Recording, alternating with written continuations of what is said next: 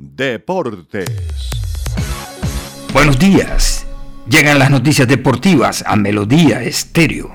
Anoche por la Copa Colombia de Mayor 2022, Medellín cayó como local ante el Deportes Tolima 0 por 1. El cuadro rojo, a pesar de su derrota, clasificó a semifinales, ya que en el juego de ida disputado en Ibagué había ganado 1 por 3. Anoche también, en el estadio Nemesio Camacho del Campín, Millonarios como visitante venció a Fortaleza 2-3 y clasificó a la semifinal en la que estará enfrentando al Medellín el próximo miércoles 24 de agosto en el estadio Atanasio Girardot.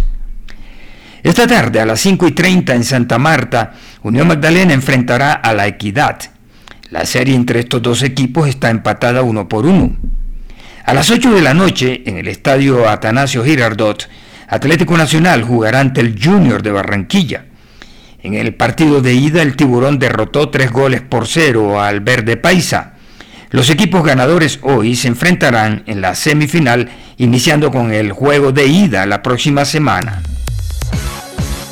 Independiente Santa Fe anunció la contratación del centrocampista uruguayo Jonathan Barbosa, quien llega en condición de agente libre tras un paso por el fútbol de Grecia en segunda división. El jugador uruguayo ya jugó en Colombia en el segundo semestre de 2018 con el Independiente Medellín.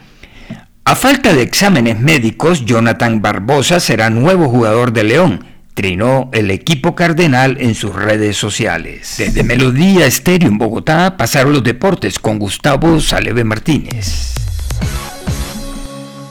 Aquí, Buenos Aires, y la noticia pasan por los cuatro partidos que se disputaron ayer de la fecha 14.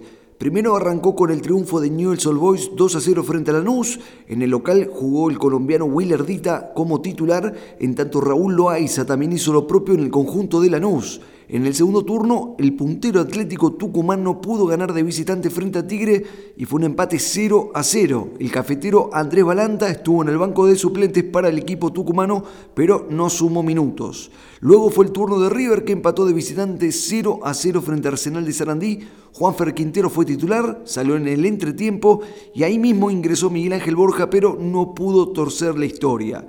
Y la noche terminó con el empate de local de Boca frente a Central 0 a 0. Fabre y Villa fueron titulares. Los datos llamativos, dos penales en el primer tiempo, uno para Central, atajó Rossi y sobre el final del mismo también lo erró Boca su chance. Con este resultado, el puntero es Atlético Tucumán y el escolta Gimnasia va a jugar hoy frente a Unión de Santa Fe. Y ahora hablamos del mercado de pases europeo y Manchester United busca volante central y Casemiro es el nuevo objetivo. Si bien Real Madrid no desea venderlo, se espera que llegue una oferta en las próximas horas y el deseo del jugador puede ser clave en la decisión. Según información de Josep Pedrerol en el Chiringuito, el club inglés lo quiere antes del sábado y es posible que el brasileño de 30 años le pida al club que acepten la propuesta que llegue. Se espera que sea cercana a los 80 millones de euros para ir a la Premier League. Y la oferta es muy tentadora para el jugador. Le doblarían el salario del que percibe actualmente y también le ofrecerían un contrato por 5 años para poder tentarlo.